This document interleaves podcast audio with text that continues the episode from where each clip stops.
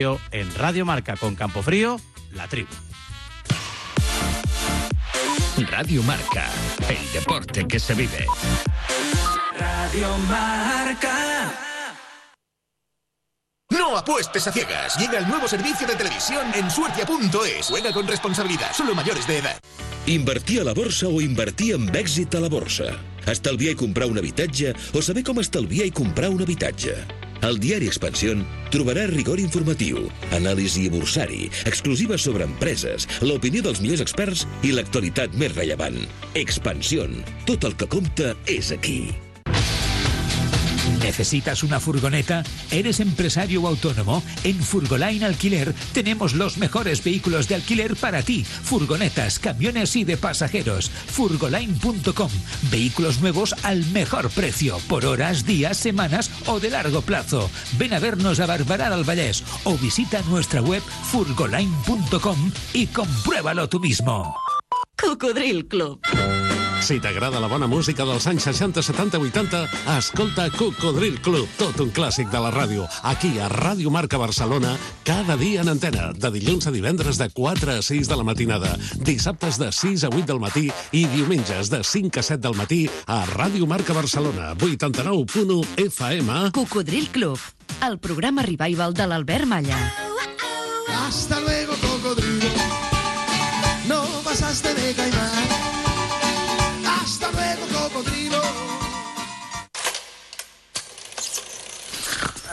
¿Estoy presentable? No lo usaba desde hace mil años. Me está un poco justo en la cintura. Tan presentable como el primer día, La Claqueta. Más de 35 años diseñando el mejor traje a medida para los cinéfilos. Domingos, de 8 a 9 de la mañana en Radio Marca.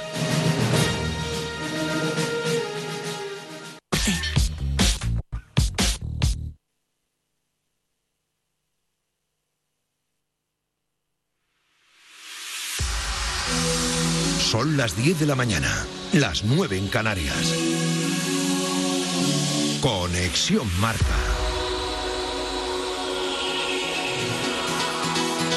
Elena Villa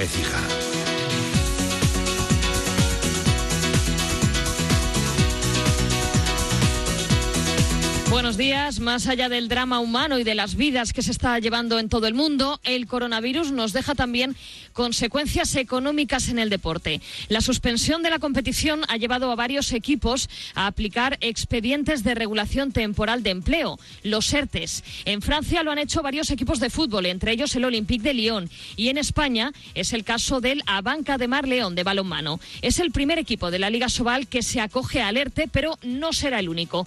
Hemos hablado en A Con su presidente Tano Franco.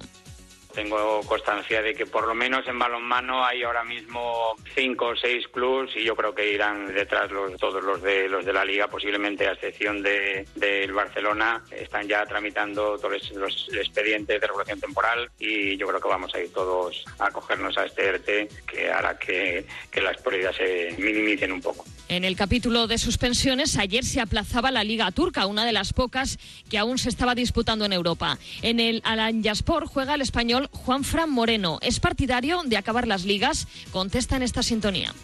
Como sé que jugar en agosto y empezar la liga la siguiente en septiembre, la liga se tiene que acabar. El virus nos está quitando mucho, nos está quitando salir a la calle, nos, pero no nos va a quitar el acabar la liga. Si el futbolista tiene que hacer el esfuerzo y acabar en julio, acabar en agosto, se acaba. Pero se puede acabar. Esto no nos puede quitar la vida, no nos puede quitar tampoco el fútbol. El Lyon, yo he leído, el Lyon quiere eh, hacer un ERTE, ok, perfecto. El Lyon lo que quiere es que acabe la liga porque la liga que están haciendo es lamentable. En Inglaterra, la Premier amplía su suspensión hasta el 30 de abril. En Fórmula 1 se aplazan los tres grandes premios previstos para el mes de mayo, Países Bajos, España y Mónaco. Este último se cancela. Y en hockey, la Federación Española suspende todas las jornadas de las ligas nacionales de forma provisional. Y en cuanto a los contagiados, hay tres nuevos casos en la NBA. Marcus Smart de los Celtics y dos jugadores de los Lakers. Además, tenemos el primer positivo en la NFL. Se trata de Son Payton, el entrenador en jefe de los Saints de Nueva Orleans. La antorcha olímpica ya está en Japón. Ha aterrizado esta madrugada procedente de Grecia con el futuro de los Juegos en el aire. Desde Estados Unidos, el golfista John Ram, número dos del mundo, se muestra partidario del aplazamiento en el partidazo de Cope y Radio Marca. Yo creo que el Comité Olímpico tiene que entender que hay miles de atletas por el mundo que no pueden entrenar, que no tiene sentido. La gente se prepara cuatro años para las Olimpiadas, para dar lo mejor de sí y, cumplir un sueño de competir o ganar una Olimpiada. Que le robes a alguien la oportunidad porque no pueden entrenar durante dos, tres semanas, cuatro, un mes, dos meses, frente a alguien que igual sí que ha podido entrenar, no me parece justo. Luka Jovic se disculpa, viajó a Serbia con permiso del club del Real Madrid, pero una vez allí se saltó la cuarentena para acudir al cumpleaños de su novia. El futbolista blanco ha dicho que no le explicaron cómo tenía que actuar y ha pedido perdón por si puso en peligro la vida de terceros. Otro futbolista que se ha metido en, un lío es Neymar, que dejó París y se marchó a Brasil para pasar la cuarentena con su familia. Pues bien, el problema será cuando quiera regresar, ya que las fronteras europeas están cerradas y él no tiene pasaporte europeo.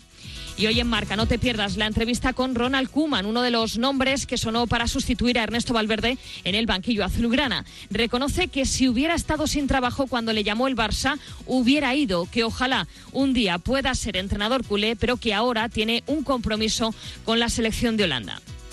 Es todo por el momento. Más información en marca.com. Ahora mismo, abriendo, el Barça se garantiza el fichaje de la última joya del Sao Paulo. Se trata de Gustavo Maya.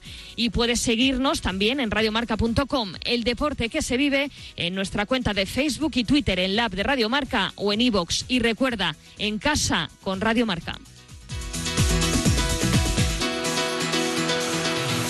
Conexión Marca.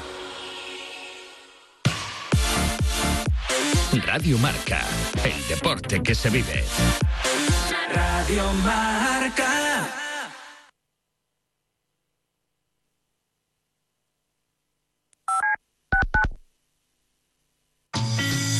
Alexa, abre Radio Marca. Te escucho, Alexa, lanza Radio Marca. te oigo, Alexa, inicia Radio Marca. te siento, tiqui tiqui tim. Estas son las tres sencillas frases con las que ahora puedes escuchar en directo Radio Marca en los altavoces inteligentes Alexa de Amazon. Y recuerda, puedes escuchar Radio Marca en FM, aplicaciones móviles, marca.com, TDT y ahora también en altavoces inteligentes. Tiqui tiqui tim. Hola, soy Álvaro. Desde hace tiempo voy mucho al hospital por mi enfermedad.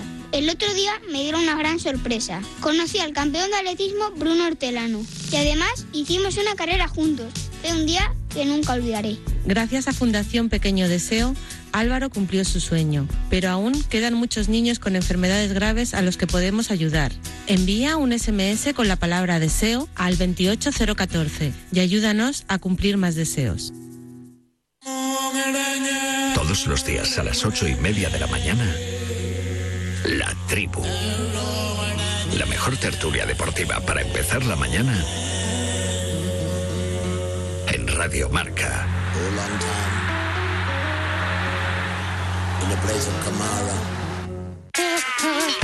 ¿Te has perdido la tertulia de la mañana de a diario o tu programa temático favorito de Radio Marca? No te preocupes, porque no hay nada más fácil que escucharlo donde y cuando quieras en nuestros podcasts. Y los puedes encontrar en radiomarca.com, en la app de Radio Marca, en iVoox y en iTunes. Ya lo sabes, si te pierdes tus favoritos de Radio Marca en directo, escúchanos en podcast en la radio del deporte. Radio Marca.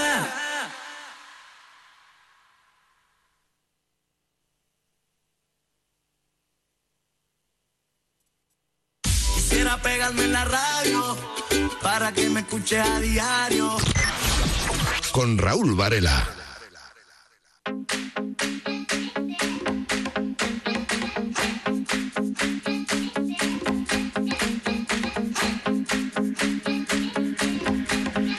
I'm thinking I can finally sail away to somewhere nice where I can leave my worries far behind. I can hide. Oh, oh, oh. And maybe I tramo de a diario hasta las 11 de la mañana para cerrar esta semana tan intensa, tan diferente, tan distinta, tan emocionante, tan emotiva, claro que sí.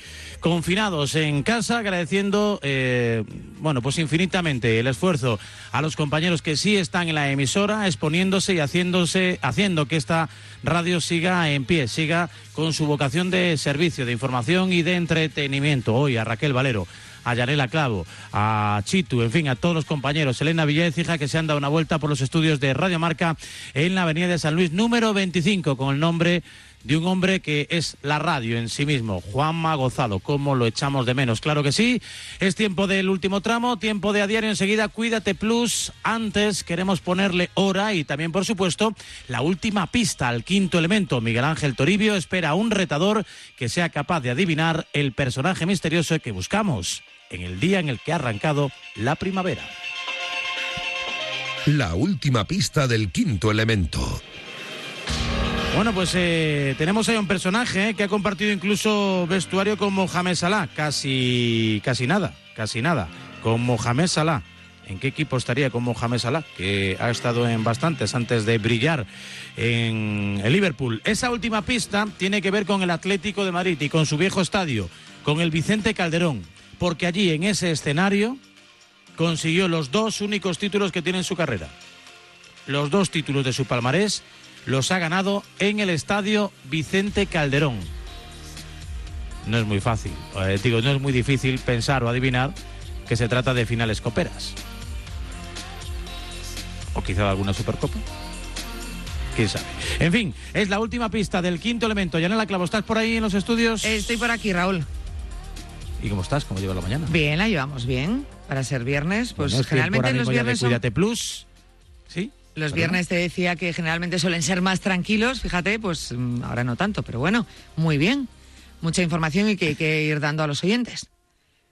Enseguida, si es posible, estaremos en tu ciudad, en Vigo. Antes, quiero que me des una hora y enseguida activamos, por supuesto, Cuídate Plus. Dime una hora con la que intentemos jugar en este desenlace del quinto elemento con Toribio hoy.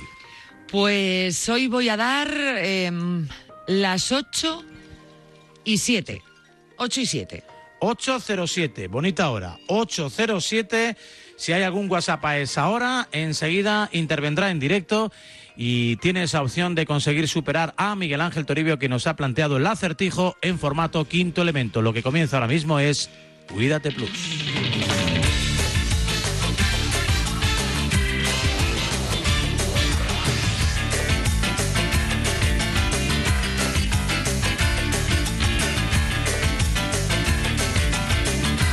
Aquí estamos con Yanela Clavo, nuestra especialista en salud. Ella es ahora mismo eje imprescindible, fundamental sobre el que vertebrar la programación de Radiomarca con todo lo que está ocurriendo con este coronavirus que nos trae de cabeza, junto a su Mar Sevilla del Alma, coordinadora de Cuídate Plus y jefa de sección del Diario Médico y Correo Farmacéutico. Hola Mar, buenos días. Hola, buenos días, ¿qué tal? Lo primero siempre es el principio y el principio siempre son los números. Así es, eh, os cuento las cifras que tenemos actualizadas. Nos presentamos ya en casi 20.000 contagiados y cerca de 1.000 fallecidos en un contexto en el que se espera que el pico máximo se alcance en los próximos días y empiece a reducirse el número de contagios. Eh, como en los días anteriores, Madrid sigue a la cabeza con 6.700 6.777 casos y 498 muertos. Le sigue Cataluña con 3.270 casos y 82 muertos. País Vasco a continuación con 1.190 casos y 53 muertos. Y posteriormente la Comunidad Valenciana con 921 casos y 24 muertos. Las cifras que van subiendo, que van incrementándose y eh, esperaremos a lo largo de la mañana que se den esas nuevas cifras que seguro, bueno, pues desgraciadamente harán sumar más contagios y más fallecimientos. Eh, pero Mar, el FACO lo vamos poniendo y nos vamos moviendo dependiendo también cómo se va moviendo esa curva y hace dos días el foco empezó a ponerse desgraciadamente en las residencias de personas mayores. Esto ha hecho también que se tenga que movilizar eh, a muchos profesionales sanitarios y que de repente, bueno, pues todo el panorama vaya cambiando.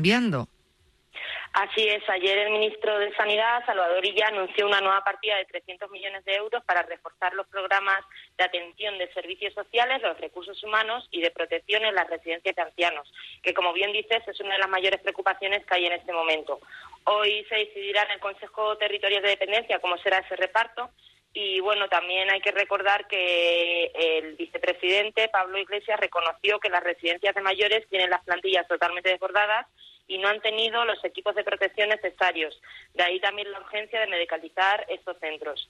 Eh, por otra parte, como ya se ha adelantado, eh, ya dijo que se han puesto a disposición de los consejeros de sanidad de las distintas autonomías 30.000 profesionales, 8.000 residentes de cuarto y quinto curso y 11.000 profesionales de enfermería que realizaron las pruebas selectivas pero no tuvieron plaza. También se han puesto a disposición de las autonomías 10.000 estudiantes de enfermería y 7.000 de medicina de los últimos cursos. Además, también se podría disponer de 14.000 médicos y enfermeros ya jubilados que podrían incorporarse en función de las necesidades asistenciales. Entiendo que ahora, bueno, cualquier persona que pueda llegar a tener unas nociones, eh, en algunos casos incluso básicas, pero sanitarias, ¿no? Que puedan echar un cable, pues poco a poco se irán sumando o se les pedirá que se vayan sumando eh, a la causa. Luego está el plan también em, que también preocupa a la sociedad, ¿no? Por cómo se está moviendo todo a la hora de los ingresos de un paciente, eh, cómo se decide en qué casos mm, se ingresa un paciente, no se ingresa, porque hay mucha falta de camas. Lo que tú decías, se están medicalizando ya todos los hoteles, se está poniendo a disposición de las necesidades, bueno, pues todos estos edificios, ¿no? Para, para poder albergar a, personas contagiadas que, que requieran un ingreso. Así es, en el contexto actual que vivimos, con cada vez recursos más limitados, eh, ayer eh, Diario Médico y El Mundo tuvo acceso a un documento de recomendaciones SUSI COVID-19 que ha elaborado el Grupo de Trabajo de Bioética de la Sociedad Española de Medicina Intensiva, Crítica y Unidades Honorarias eh, que está consensuado a su vez con la Sociedad Española de Medicina Interna. Y bueno, pues han elaborado un plan que establece los criterios para decidir si se ingresa a un paciente o no en caso de falta de camas en cuidados intensivos.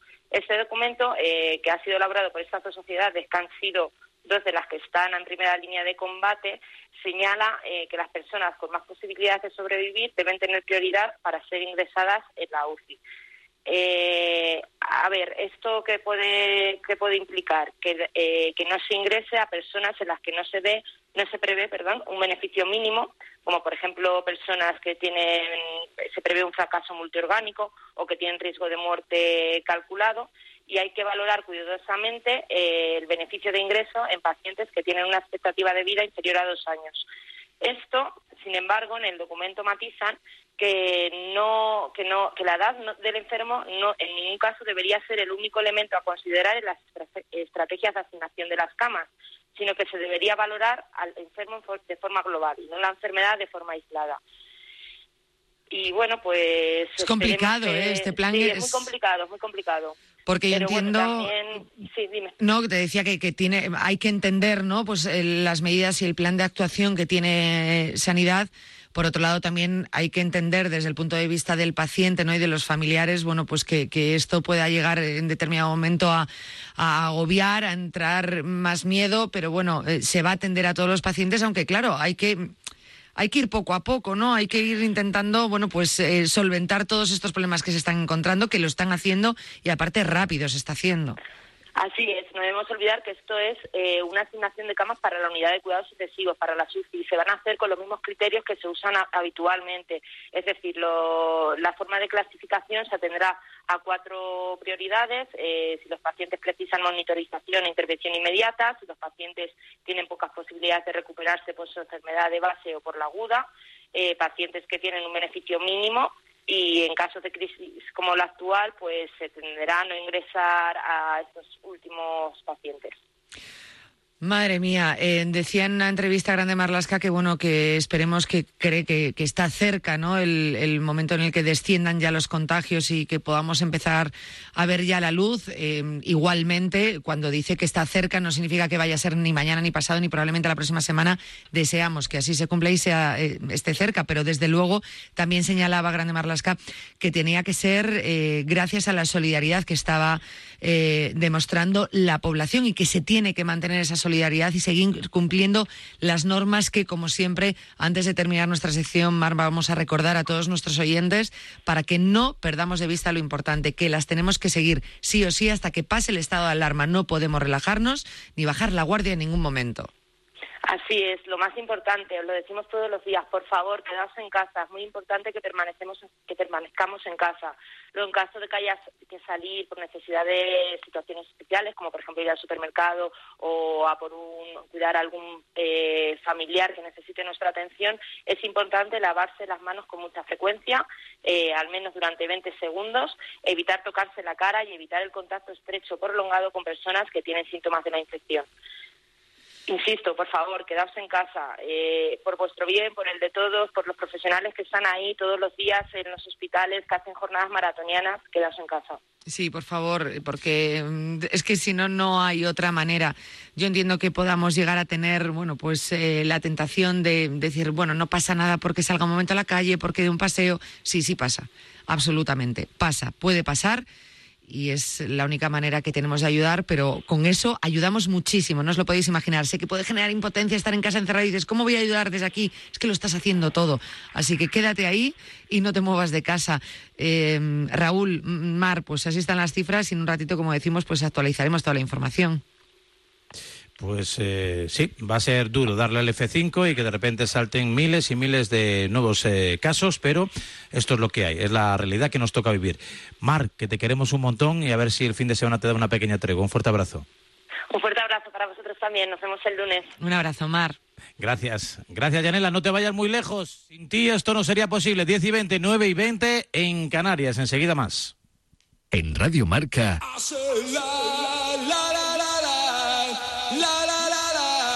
Diario. En Bankia queríamos crear unas siglas para decirte que con nosotros puedes pagar como quieras y no usar dinero. Y mira que probamos siglas que sonaran muy a banco como PMGEP, Pay Money Global Enterprise Please. Pero al final decidimos usar PCQ, paga como quieras. Y mejor así, ¿no? Bankia, así de fácil. Este virus lo paramos unidos. Lo paramos si mantienes la calma, te lavas las manos y te quedas en casa. Lo paramos si ayudas a nuestros profesionales sanitarios y confías en que vamos a superar esto. Detener el coronavirus es responsabilidad de todos y todas. Si te proteges tú, proteges a los demás. Ministerio de Sanidad, Gobierno de España. El deporte es nuestro, el deporte es nuestro, el deporte es nuestro, el deporte es nuestro, el deporte es nuestro. En Radio Marca, el deporte es nuestro. El deporte es nuestro. En Radio Marca, el deporte es nuestro. ¡Mío! No, tuyo no. Nuestro. Te parecerá increíble, pero este anuncio tiene muy poco interés. En Cofidis te ofrecemos un crédito desde un 5,95 TIN y 6,12 TAE. ¿No te lo crees? No te apuestes nada. Entra y compruébalo en cofidis.es y solicita desde 4.000 hasta 15.000 euros en solo 5 minutos y 5 clics. Consulta condiciones en cofidis.es o llámanos al 902-432-432.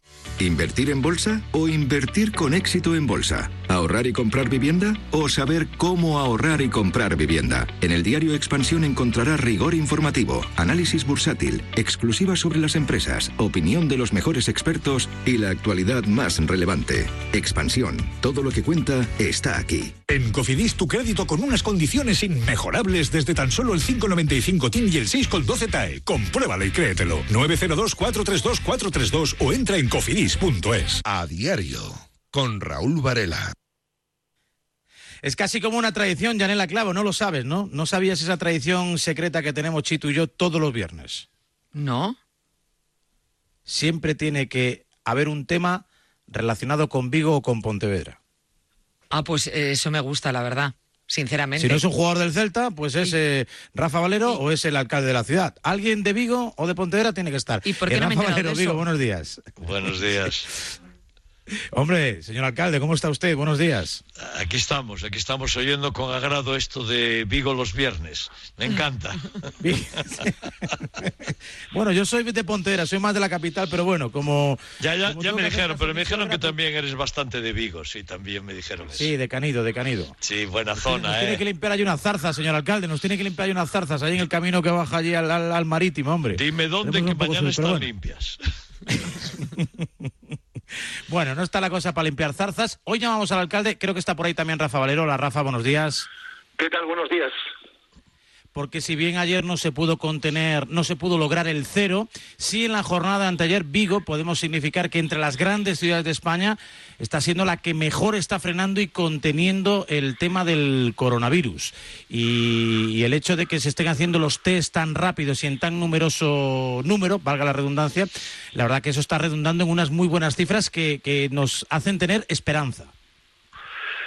Sí, y además eh, ahora te, lo contará el alcalde de la ciudad, porque se han tomado medidas, medidas ta- también antes que otras ciudades, antes del eh, cerrar las playas, los paseos, los parques, y que bueno, que yo eh, observo, estoy viendo desde la ventana de mi casa, eh, esa concienciación ciudadana que existe, apenas pasan coches, los coches obviamente los de las personas que no les queda más remedio que asistir a su centro de- de trabajo, alguna persona que, que sale a hacer la compra y poquito más. Y además acabo de ver pasar ahora justo por delante de la ventana de mi casa, porque está todo muy controlado, un coche de la policía, obviamente, para las personas que no estén cumpliendo, que ya decimos que son el 99, muchos 9% de la ciudadanía que no cumplan las normas, pues habrá la sanción, la sanción pertinente, porque lo que toca en estos, en estos días, en Vigo y en, y en, y en toda España y en- y en todo el mundo, es quedarse en casa.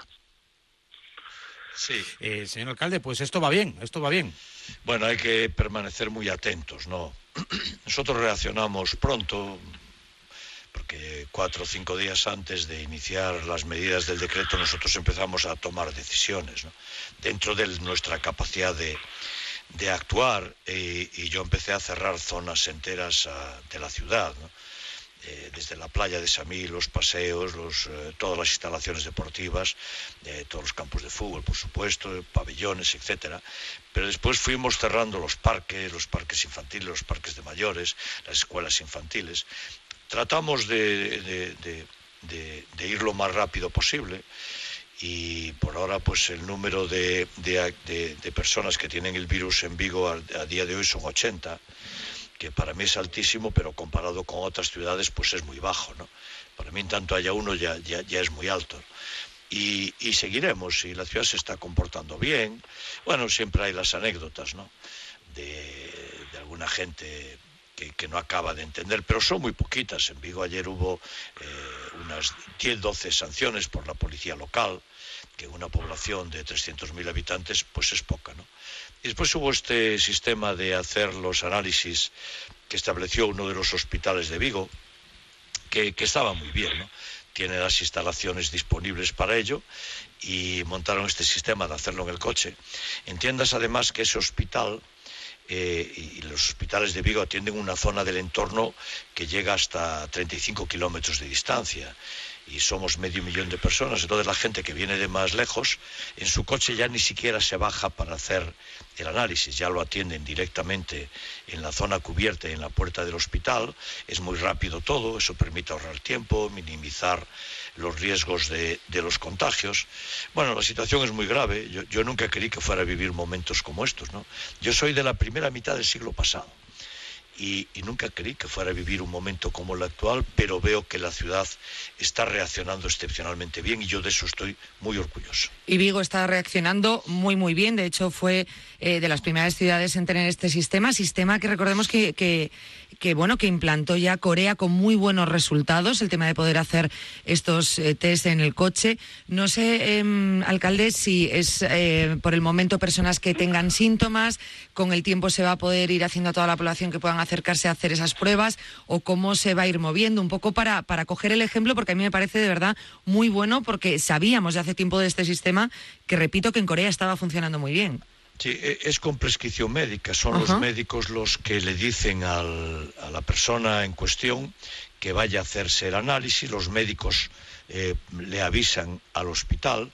Y entonces todo aquel que venga a hacerse el análisis y a dejar las muestras en este sistema de sin bajarse del coche, llamémosle así, tienen que venir con eh, decisión médica previa en la zona donde estén, a través de su médico. No vale coger el coche e irte allí, porque eso produciría un atasco innecesario y colapsaría todo. ¿no?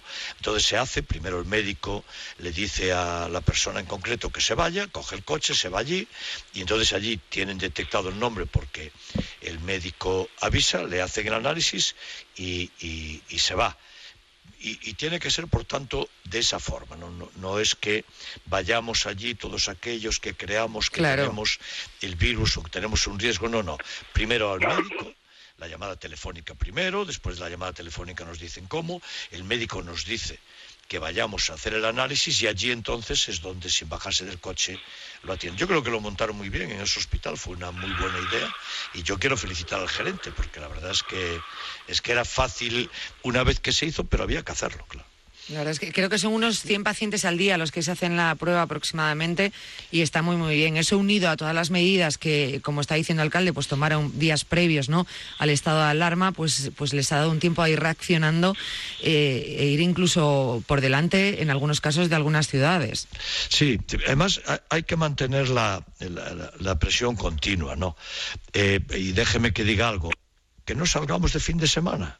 Que es que alguna gente cree que el fin de semana es para coger el coche y irse a la segunda residencia o a la aldea que, llamamos en Vigo, ¿no? Se van a la aldea, nos vamos a la aldea. No, no, no, no.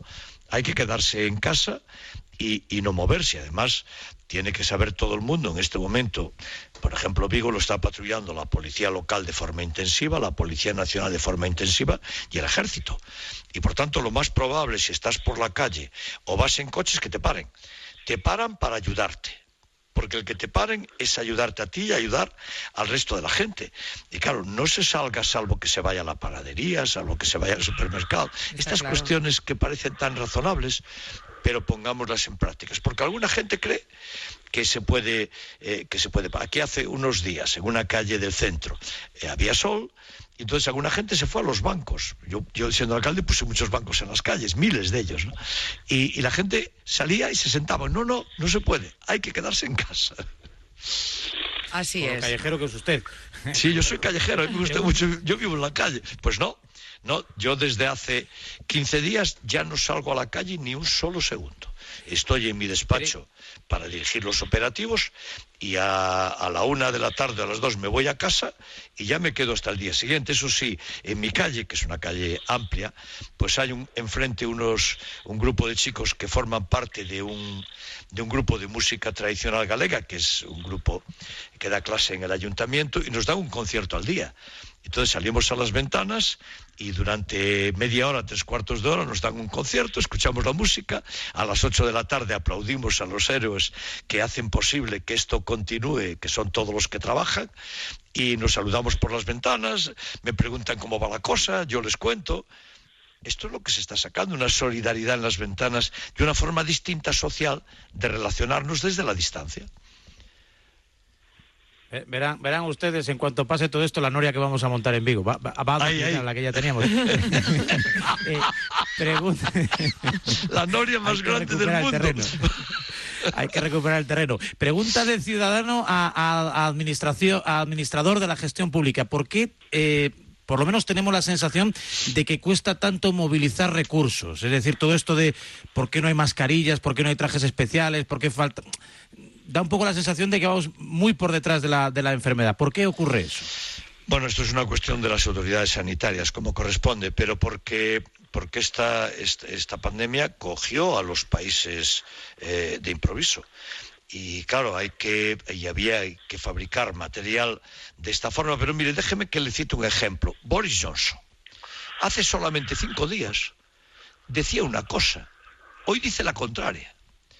Boris Johnson, cuando llega en España estábamos en cuarentena y tantos países en cuarentena, pues en el Reino Unido decía, no, no, nosotros vamos a llevar esto sin ninguna medida y entonces morirá tanta gente.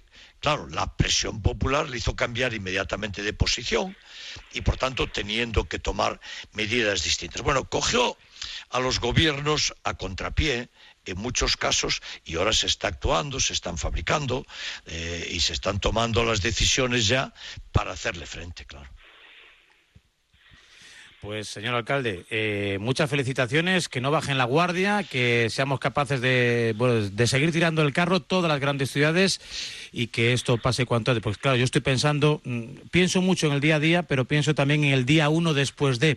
Y, por ejemplo, en una ciudad como Vigo, que no forma parte de, de las 10 ni de las 20 primeras de España, por lo menos a nivel de población. Sí, claro, somos, la- eh, somos la hablamos del- decimotercera. pero hablamos de una de las Por zonas francas más grandes del país, el puerto pesquero más grande de Europa, eh, una de las principales factorías automovilísticas también de Europa. Bueno, todo eso hay que volver a ponerlo en marcha, hay que resetearse y volver a echar a andar. Y, y no va a ser fácil para nadie y en sus manos estamos. O sea que le deseamos toda la suerte porque su suerte será la nuestra. Muchas gracias y déjeme que los felicite por hacer el programa y por estar informándonos a todos de lo que está sucediendo en toda España. Se lo agradezco muchísimo.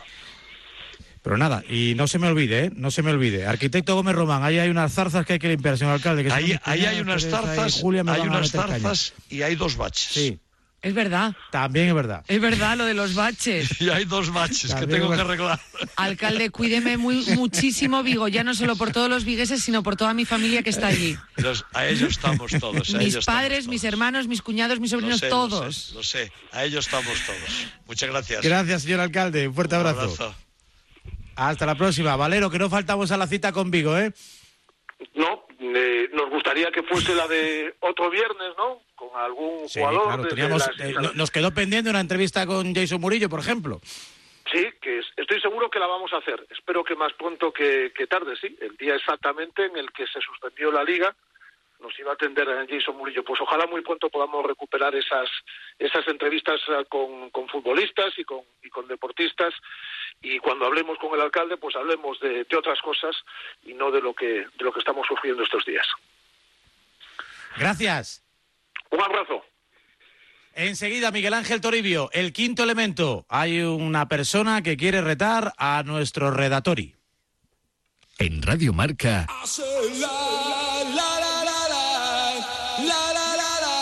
a diario.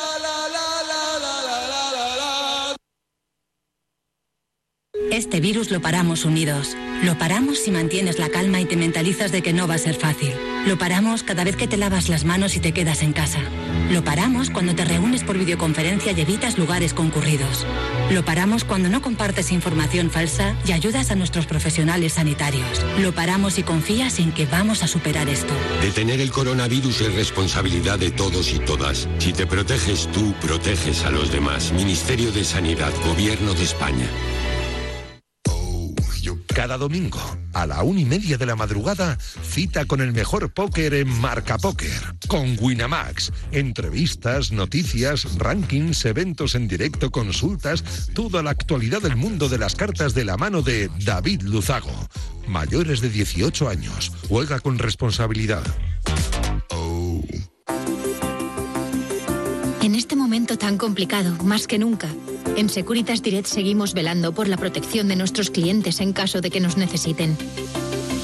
Juntos vamos a salir adelante. Y mientras tanto, cuídate mucho.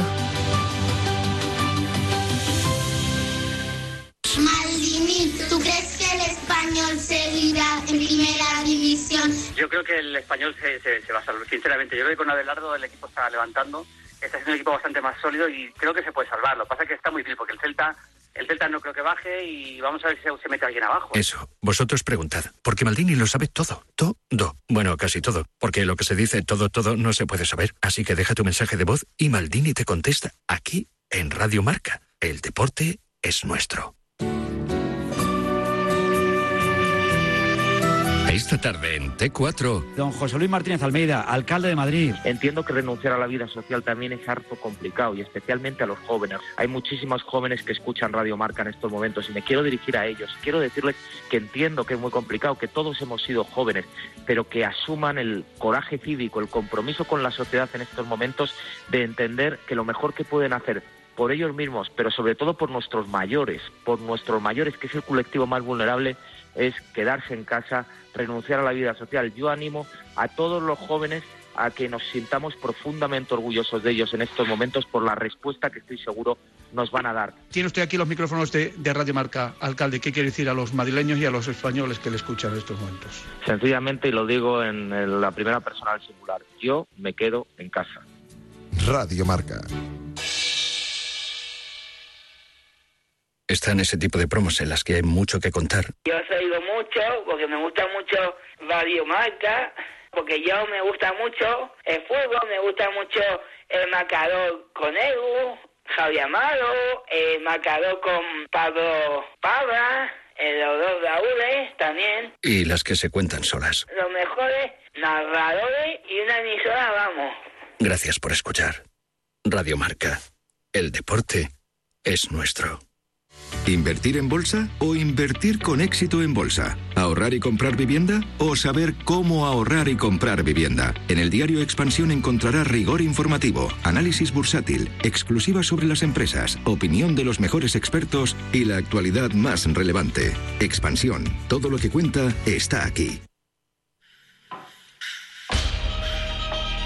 Aprovechamos bien los 20 minutos que nos separan de las 11 de la mañana. Miguel Ángel Toribio, Redatori, ¿cómo estás? Buenos días. ¿Qué tal, Raúl? Buenos días. O sea, que debutó en primera contra un equipo en el que acabó jugando, que debutó en la selección contra uno de sus ídolos. Esa me despista mucho. Que compartió vestuario con Salah, eso lo sabía. Y que los dos títulos que ha ganado los conquistó en el Calderón. Supongo que tiene que ver con las copas. Sí, por ahí van los tiros. Buenos días. Por ahí van los tiros. Hola, ¿cómo buenos días. estás? ¿Con quién tenemos el gusto de hablar? Antonio, Hombre, Antonio. Hola, Antonio. ¿Y a dónde estamos llamando? eh, estoy en, trabajando en San Blas, pero vivo en el pueblo Vallecas. Eres de Vallecas y trabajas en San Blas. San No, Blas, no, no te han confinado. No te han confinado. ¿En qué trabajas, si Mm. se puede saber? Soy conserje. Ah, conserje. ¿Y sabes qué, quiénes somos? Sí, tú eres Raúl Varela Sí, Raúl Rodríguez. Sí. Joder. Raúl Varela Rodríguez, caramba. Los tres apellidos, los dos apellidos, digo. Esto sí que es conocimiento. Y el que eh, escuchas ahí de fondo es Redatori, Miguel Ángel Toribio. Sí. Que Miguelato. siga, que siga, que siga el Madrid. Que siga el Madrid, que siga el Madrid. Pero no tiene que ver con que sea del Madrid. Él es de Raúl González Blanco, más que del Como Madrid. yo, de- como yo, es por eso, como yo, por eso llamé a mi hijo Raúl cuando nació. Hombre, hombre. Tu hijo se llama Raúl por Raúl González Blanco. Sí, sí, sí. Igual que las alegrías que me había dado Raúl, pues esperaba que me diera mi hijo que me está dando clase. Tori, si ¿Y lo tu tiene hijo que poner fácil, años sí o sí. Sí, sí, sí. ¿Tu hijo cuántos años tiene? Diez. Bueno, va a cumplir diez ahora, el 20 de abril. Pues tendremos que, como regalo, vamos a hacer que ganes el quinto elemento. No tenemos nada que regalar porque yo había propuesto un rollo de No. papel higiénico que está muy cotizado, pero me han dicho que no, que eso, que no, que no es un buen regalo para mandar. Digo, bueno, pues nada, pues de No momento hace nos falta nada, con pobres. vuestra compañía que me estáis haciendo, pues es suficiente. Pues te lo agradezco mucho. Eh, ¿Te sabes las pistas? ¿Tienes No. una mínima idea de quién Eh, puede tratarse? No. No tengo ni idea. Bueno, yo te voy a dar un par de pistas, vale. o sea, un par de añadidos, ¿vale? Es un jugador que todavía está en activo y está muy de actualidad, por lo que hace dentro y fuera del terreno de juego, ¿vale? Por lo que hace dentro y también por lo que hace eh, fuera del terreno de juego. Dicho lo cual, tienes la posibilidad de pedir una quinta pista o de eh, hacer una pregunta a Toribio que, cuya respuesta sea de sí o no.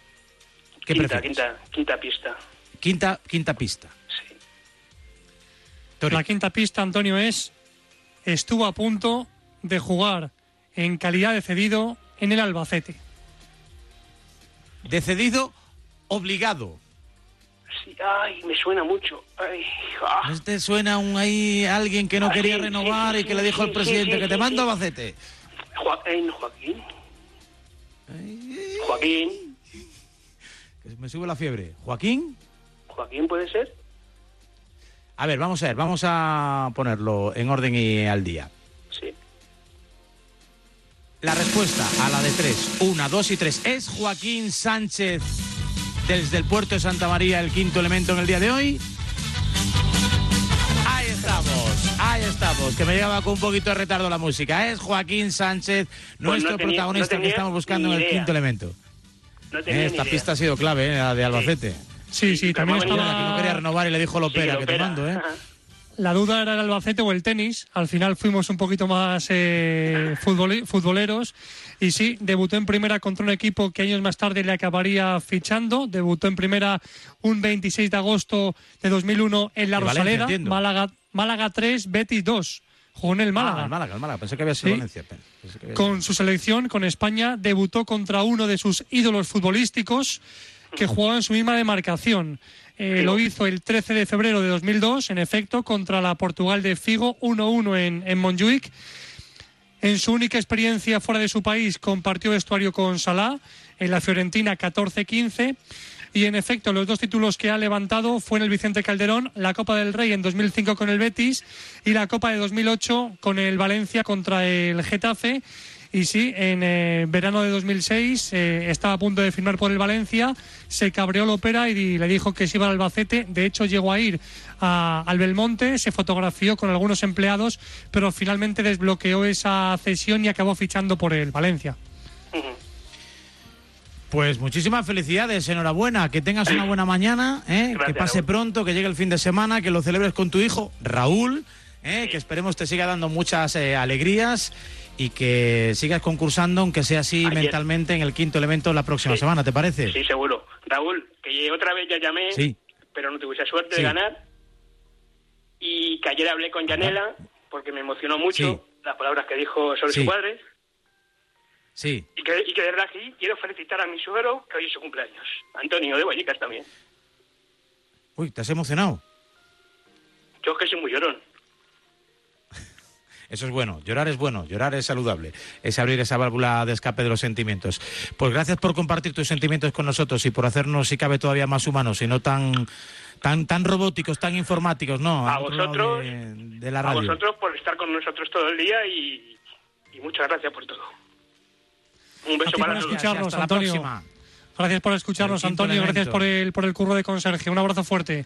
Gracias a vosotros. Hasta luego, buenos días. Hasta la próxima. Antonio, sí señor, vaya un personaje, claro que sí. Me alegro que haya ganado el quinto elemento. Toribio, el lunes más. Más y no sé si mejor, pero la verdad que es complicado el curro que siempre ha hecho nuestro Joaquín Martínez, al cual también aprovechamos para mandarle un, un abrazo fuerte. No soy tan bueno como él, pero posiblemente sí sea más rebuscado. Así que desde aquí un abrazo a nuestro Joaquín y a su Joaquín Collection. Nos vamos. ¿A dónde? Pues al armario de López Frau para sacarlo a él y a sus camisetas.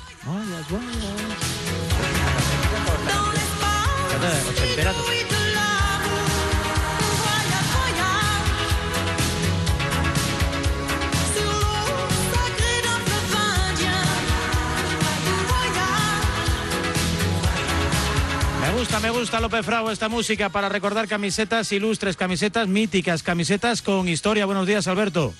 Es un temazo, Raúl. Buenos días. Sí, señor. Hoy con qué camiseta nos vestimos para pasar este viernes, día de 1 de la primavera. Pues la segunda equipación del Fútbol Club Barcelona entre 1982 y finales del 84 más o menos, y ahora te explico por qué. Eh, camiseta amarilla eh, a la derecha con la raya blaugrana en vertical, el escudo bordado de la marca Meiba que vistió al equipo durante toda la década de los 80. A mí me parece una camiseta preciosa. El Barça de Maradona, Víctor, Julio Alberto, Piche Alonso, eh, Marcos Alonso, Urruti en la puerta, pero cogió fama de gafe. Eh, hubo dos derrotas, sobre todo, Raúl. Una ante el Manchester United en la Recopa, temporada 83-84, había ganado el Barça 2-0 en el Camp Nou, cayó 3-0 en Old Trafford con esa camiseta. Y en la temporada siguiente ante el Mets, también en la Recopa, el Barça había ganado la Copa del 83 con ese gol de Marcos en el último minuto en Zaragoza al Real Madrid, el pase largo de Maradona, el centro de Julio Alberto, el gol de Marcos, los cortes de manga de, Schuster a, a Stilike, una final histórica por muchos motivos. El Barça se clasificó para la Recopa del año siguiente y ante el Mets en la primera eliminatoria, jugando en casa con esa camiseta, ese día tuvo que jugar de local con la segunda camiseta, cayó 2-4. Al final, pues decidieron no, no utilizarla más y ya la final de la Copa de Europa de la 85-86 ante el Esteagua en Sevilla jugaron con aquella celeste, que era parecida pero de otro color. Aunque tampoco le dio suerte. Feliz Monclús, un viernes sin Monclús no es un viernes igual. Hola Félix, buenos días. Raúl Alberto, ¿qué tal? Buen día. Muy ¿Te acuerdas de esa camiseta? ¿Cómo estáis? Me acuerdo, me acuerdo de esa camiseta. Así que en ese momento se habló de que posiblemente era una camiseta gafe. En cualquier caso, daba igual si lo era o no lo era. Sencillamente se han de cambiar a menudo las camisetas. Es eh, tema de merchandising y a partir de ahí pues se cambió, ¿no? Pero bueno, que el amarillo por aquello de Molière y tal, pues que si lo puedes evitar igual un poco mejor. Sí, en el mundo del fútbol suele decirse que de amarillo Brasil y, y- y- y nada más, eh, que creo que ni los más. petos para entrenar. A que sí, Picha Alonso, ¿cómo estás? Buenos días, amigo. ¿Qué tal? Muy buenos días. De, de amarillo ni, ni para los petos. Bueno, depende, sí. Es cierto que hay ciertas manías, ciertos colores que parecen café, pero bueno, depende ya personalmente de cada uno, ¿no? Lo, lo, lo supersticioso que llegue a ser cada uno, aunque a decir verdad los futbolistas por sistemas sí, sí los, por lo menos en mi época sí lo han sido. En, Pichi, qué, qué bonita era aquella indumentaria, qué bien vestía el Barça, con Meiva, ¿eh? Eh, la verdad que ahora de reportajes de, aquella, de, de aquellas épocas y joder, cómo, cómo, cómo cambia la moda, ¿eh? Cómo cambia la moda. Se ha mejorado en todo, la verdad que, bueno, podían ser más bonitas estéticamente y tal, pero todo, todo lo que es eh, material, botas, eh, bueno, la evolución de las botas, eh, del tejido, de, tal. en fin, todo ha mejorado muchísimo, muchísimo con el paso del tiempo. Se notaba que era la época del destape, se enseñaba más muslo, pantalones más cortos, ¿eh? medias caídas. Marcando, ¿eh? Ahora marcando vamos ahí. paquetes, sí, sí, sí, marcando paquetes, ceñiditos. Sí, ciertamente. Monclús ciertamente, era- Y ya no es, a ver, y ves un partido de aquella época ahora y sobre todo te fijas en el ritmo y en la intensidad, ¿no? Y yo creo que, bueno, que na- no tienen nada que ver, que- pero sobre todo en la indumentaria, sobre todo en la indumentaria de los futbolistas. Era un buen equipo, ¿no? Al que quizá le faltó premio, ¿no? Monclús, ¿tú, tú cómo lo ves? ¿Cómo, cómo ves aquella generación eh, con el paso de Maradona y, bueno, y mucha, muy buena gente, ¿no? Con Pichi, con Marcos, con Lobo Carrasco, con, no sé, Miguel y atrás. Eh, joder, eh, muy buenos jugadores en el Barça. Hola, Ángel, buen día. Hola, Félix, ¿qué tal? Com va? Pues, molt bé.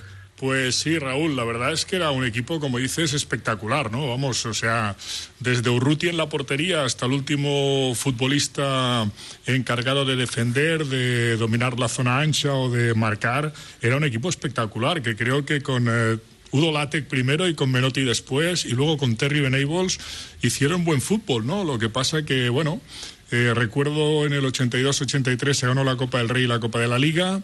En la 83-84 se ganó la Supercopa. Y también con Meiva, no ya con esa segunda camiseta amarilla, en la 85-86 se hizo una Copa de Europa espectacular, ¿no? Que seguro que, Pichi la tiene en su recuerdo de forma absolutamente entrañable. Eh, sí, la verdad que sí, porque, bueno, tuvimos una, una liga, yo creo, nivel juego con Terry, con Venables muy alto, que ganamos la liga con mucha facilidad. Eh, pero el equipo acusó la, para la siguiente temporada, acusó yo creo el esfuerzo físico, era un fútbol muy físico el que se hacía con el técnico inglés.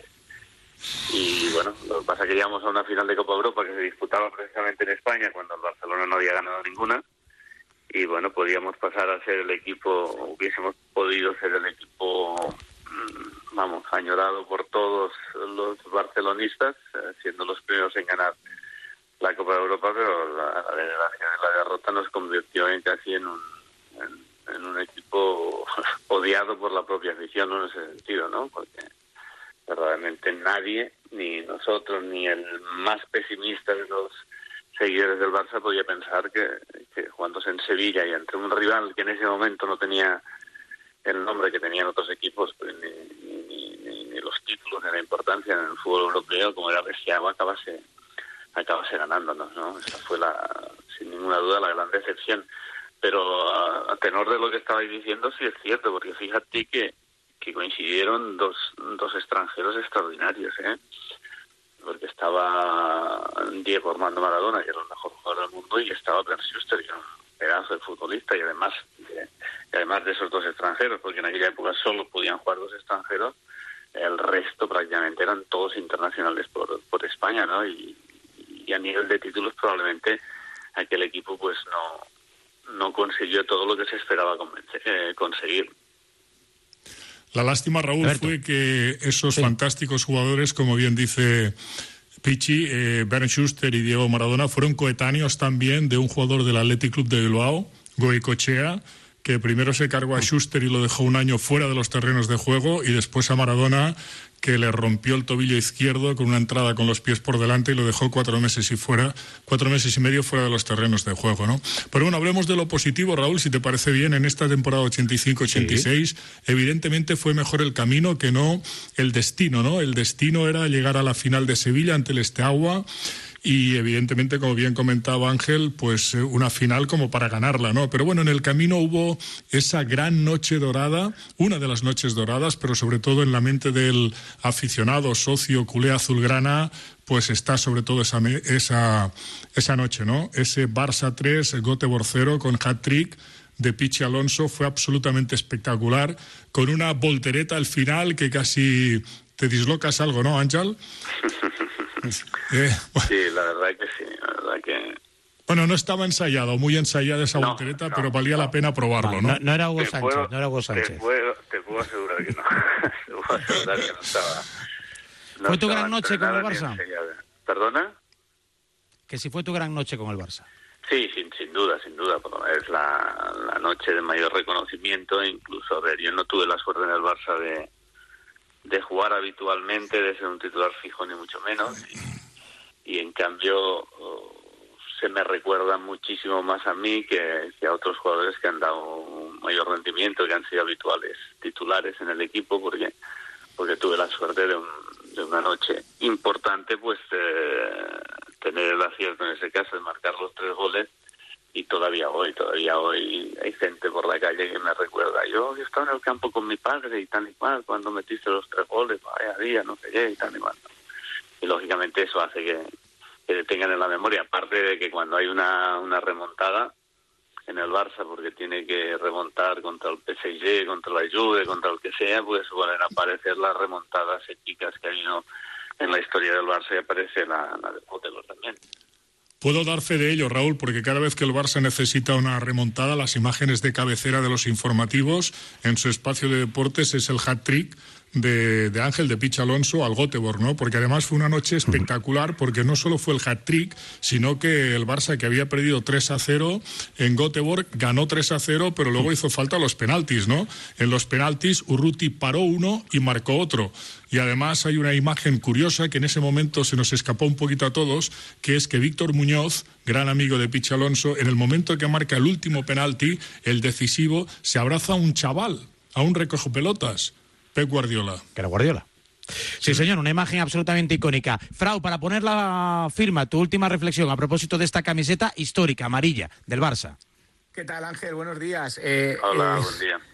¿Cómo estás? Mira, pues eh, es fútbol ficción, pero si no llega a suceder eh, lo que pasó con Maradona la primera temporada, la, hepatitis, y la segunda, lo que comentaba Félix ahora, la, entrada terrible de, de Andoni Goicoechea, eh, el equipo que había ganado la Copa del Rey, que la temporada siguiente alcanza la final del Bernabéu ante el Atleti Bilbao, ¿no crees que aquellas dos ligas podrían haber tenido color azulgrana? Pero, precisamente por eso, por el equipo que, que teníais y porque el equipo jugaba francamente bien, sobre todo en la época de Menotti. Sin duda, sin duda. Tenía potencial, había de sobras. Lo que pasa es que se dieron esas circunstancias, se dieron circunstancias que Diego sin ninguna duda. Eh, a ver, yo si hubiese sido un aficionado en aquella época y hubiese visto solo los partidos del Barça, pues hubiese tenido dudas de, la grandeza de, Diego como futbolista, pero yo lo veía entrenar cada día y ya viendo entrenar decía, pues, de futbolista, ¿no? Y claro, tener un futbolista de esas eh, condiciones y que en ninguna de las dos temporadas, bueno, se perdiese más de la mitad de la temporada en cada una de ellas, pues lógicamente era un golpe muy duro para, para el equipo. Además, no estás preparado para eso, ¿no? Eso va sucediendo con el, con el paso de los días y, y, también sucedió con Ver, ¿no? Que era un jugador extraordinario. A mí hubo algún compañero que me dijo, así en, el tono amigable. El alemán, antes de la lesión, era, vamos, tan bueno como Maradona, verdaderamente. O sea, es decir, imagínate el nivel de esos dos grandísimos jugadores, como ya los hemos comentado antes, además con, con el resto de jugadores, que la mayoría de ellos eran internacionales por, por, España, por, por, de hecho, por lo tanto, era una plantilla destinada a, a ganar muchas más cosas, sin ninguna duda de las que acabó ganando. Bueno, pues esta es la historia de esta camiseta, la de López Frao con Picha Alonso, con Félix Moclus y con nuestro Alberto, que abre todos los días su armario para nosotros. Gracias a los tres, hasta la próxima semana. Vale, muchísimas gracias a vosotros, un abrazo. Un abrazo. Un abrazo para todos. Gracias, Alberto. Y para ir finalizando, dejadme que salude a Álvaro y que quede con él para el lunes que viene. Álvaro, buenos días. Hola. Buenos días. Como nos hemos quedado sin tiempo, el próximo lunes abrimos el patio de mi recreo contigo. ¿Quieres? Vale, sí, sí. ¿Te parece bien? tienes Sí. que estudiar mucho este fin de semana y me tienes No, que contar mucho, muchas cosas de cómo llevas tu cuarentena. ¿Te parece? Vale, vale. Sí, sí. Un besito y hasta la próxima. Nosotros nos vamos. Llegamos a las 11 de la mañana, 10 en Canarias. Hoy nos hemos quedado sin tiempo para el recreo. En cualquier caso, gracias a los compañeros en los estudios centrales de Radio Marca. Hasta aquí esta primera semana confinada de A Diario. Chao. Radio Marca, el deporte que se vive. Radio Marca. Radio Marca. Aprovecha ahora que estás en casa, pierde peso y fortalece tu sistema inmune más que nunca. Quédate en casa, que Laboratorios Clinitec te lleva a tu plan 1-2-3. Si estás harto de probarlo todo y no adelgazas, pásate ya al plan 1-2-3. Que sí, que funciona. Apto para celíacos, diabéticos y deportistas. No son batidos, con registro sanitario para perder peso en solo tres semanas. Primera semana limpiamos. Te deshinchas, eliminamos toxinas, son sobres de piña, Segunda semana renuevas. Son sobres de naranja, bajas volumen, vientre plano, perdemos peso y no masa muscular.